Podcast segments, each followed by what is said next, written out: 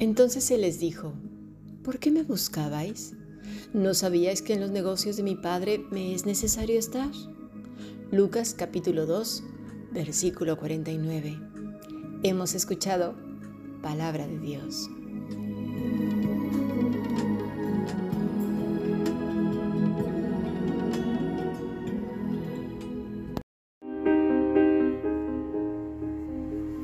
La Fundación Bíblica te invita a participar tanto de esta aula internacional hoy apegados a él, como a sus cursos online en mol.fundacionbiblica.com. También adoración de siervos todos los martes a las 7.30 de la tarde España a través de nuestro canal de YouTube. Para cualquier información escribe a fundacionbiblica.gmail.com. Aprendamos juntos del Maestro. Te esperamos.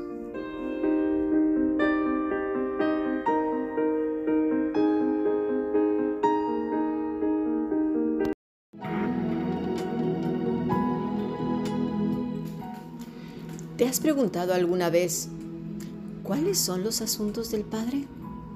La gente solemos interpretar como negocios y los negocios para cualquier ser humano significan pues una empresa, asuntos administrativos, de empleados, de producción, de cobro de facturas y pago de las mismas, cuestiones financieras y todas esas cosas. Pero, pero Lucas no habla de eso. Dios no quiere decir eso en el Evangelio. Así que leamos en griego, tois tou patros mou, en las cosas de mi Padre. Eso es lo que dice. Jesús nos deja muy claro que Él sabía de dónde venía, cuál era su misión y lo que realmente importa. Esta mañana leímos Lucas 19:10, porque el Hijo del Hombre vino a buscar y a salvar lo que se había perdido. Las cosas del Padre van más allá de lo horizontal, es decir, de lo que está aquí en la tierra, de lo que al hombre convencional le preocupa, le inquieta y desestabiliza. Los seres humanos estamos tan centrados en nuestra vida que dejamos de lado las cuestiones eternas y de valor, aquellas que le dan significado y sentido a la vida. No sabemos cuáles sean todos los asuntos de Dios.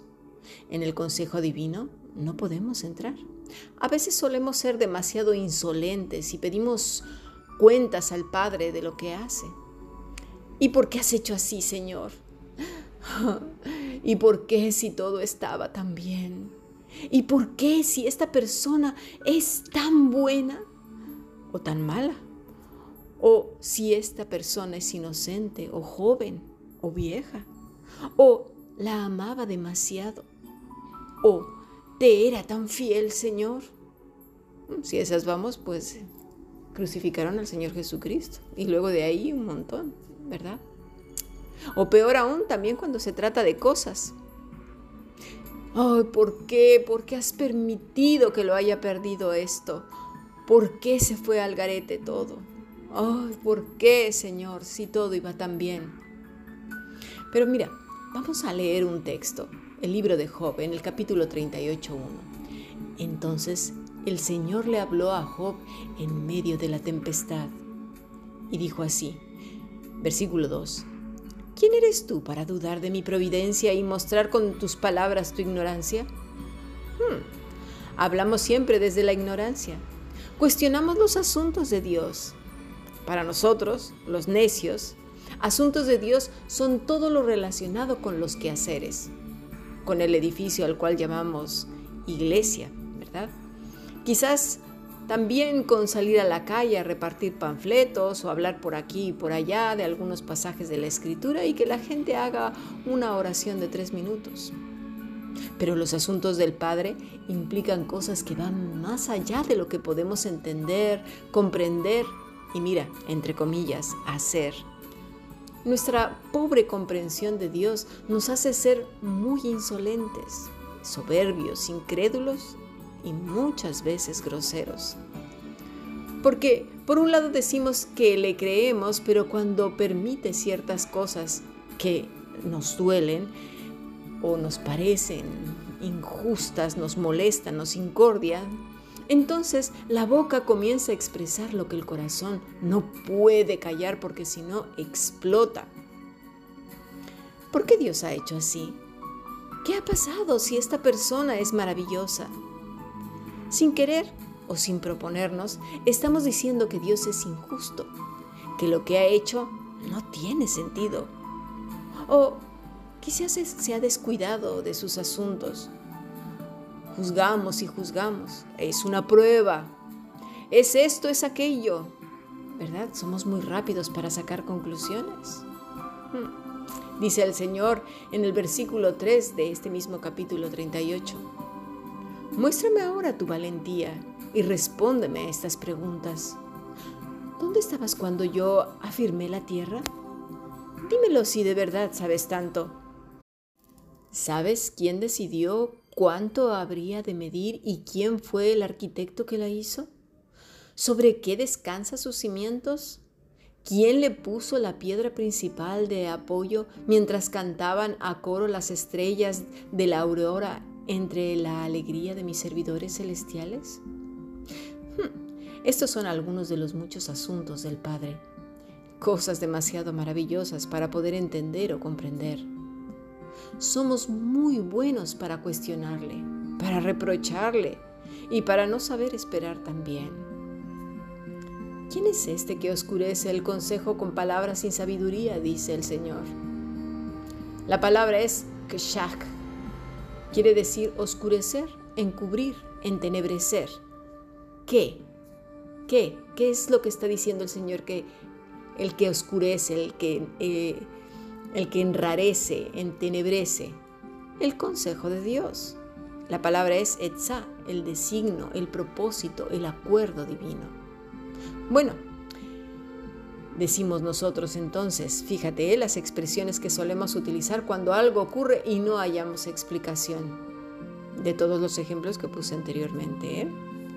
una persona que ha enfermado, que ha fallecido, cosas que no entendemos literal.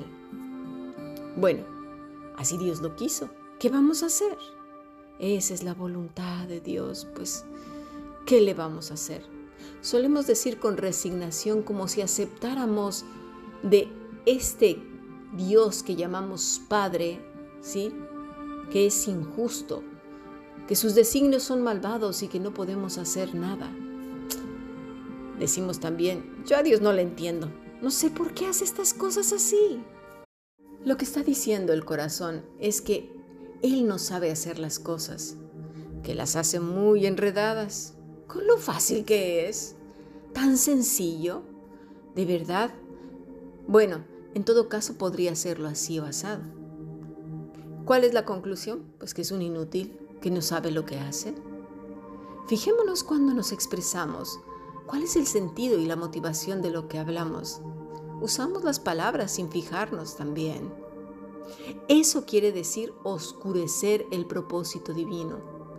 Lo que los amigos de Job y él mismo hicieron al sacar conclusiones de Dios mismo y al intentar interpretar su consejo, su voluntad, sus designios. ¿Qué estaban haciendo? Le hacían injusto, tirano, malvado y hasta cierto punto torpe. Y eso es lo que hacemos muchas veces cuando hablamos. Fijémonos, porque la boca está revelando lo que hay en el corazón. Dice el Señor con palabras sin sabiduría. Daat quiere decir ciencia, conocimiento, docto, saber, sabiduría, inteligencia. Con palabras sin, inteligencia, sin conocimiento. Hablamos a veces por hablar, salen cantidad de palabras. Hay gente que parecen literalmente unas cotorras. No saben lo que es cállate, cállate. En la multitud de palabras muchas veces está el pecado y se revela lo que hay en el corazón. Escúchate, escúchate bien lo que dices. Muchas veces, por la falta de escucharnos a nosotros mismos, no logramos analizar de tantas palabras las intenciones de nuestro corazón. Si nos detuviéramos un poco, quizás nos revelaría mucho de lo que realmente pensamos. y creemos de Dios. Queremos parecer piadosos y resultamos insolentes, soberbios, arrogantes. Y luego decimos con orgullo que estamos en los asuntos del Padre. Hmm, eso exactamente es hablar sin inteligencia. Pasemos a nuestro siguiente podcast. Creo que tenemos muchas cosas más que analizar.